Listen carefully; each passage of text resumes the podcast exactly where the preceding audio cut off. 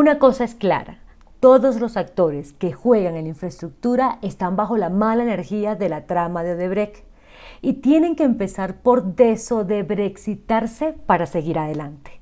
Las secuelas de los terribles episodios de corrupción protagonizados en América Latina por la constructora brasileña se han instalado entre funcionarios, constructores y banqueros. Nadie quiere mover un dedo por temor a equivocarse o que sea presa de un escándalo similar.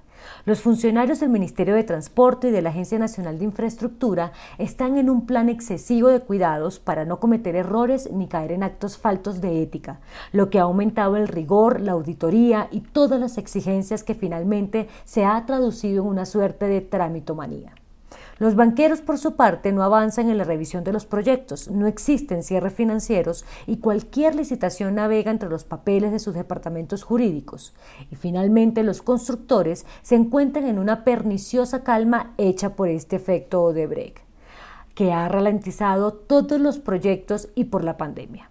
Es un sector parado del que depende la economía colombiana para crecer a tasas estimadas de 4,8% para este año.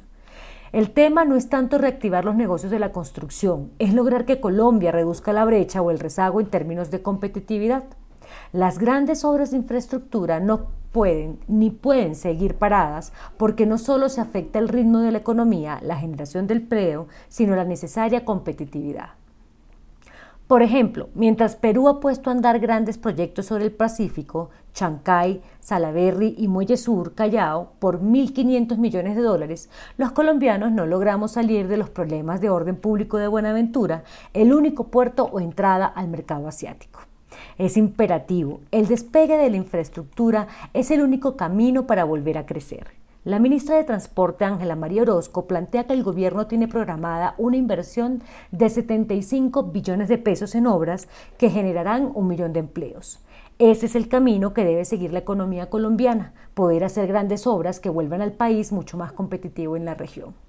Dentro del compromiso por Colombia hay 82 proyectos con un presupuesto de 75 billones de pesos y en ese grupo de 15 proyectos que se harán por medios de APP e iniciativas privadas viene una inversión de 42 billones de pesos que saldrán a licitación en 2021, obras que serán claves para la reactivación económica a corto y mediano plazo gracias a la generación de cerca de 630 mil empleos. Hay otros 32 proyectos que hacen parte de concluir, concluir, concluir y que tendrán 24 billones de pesos de inversión y crearán 205 mil empleos. Estas son obras que habían quedado sin terminar durante el gobierno pasado y gracias a la construcción de 400 kilómetros de pavimento para habilitar 2.900 kilómetros de carreteras.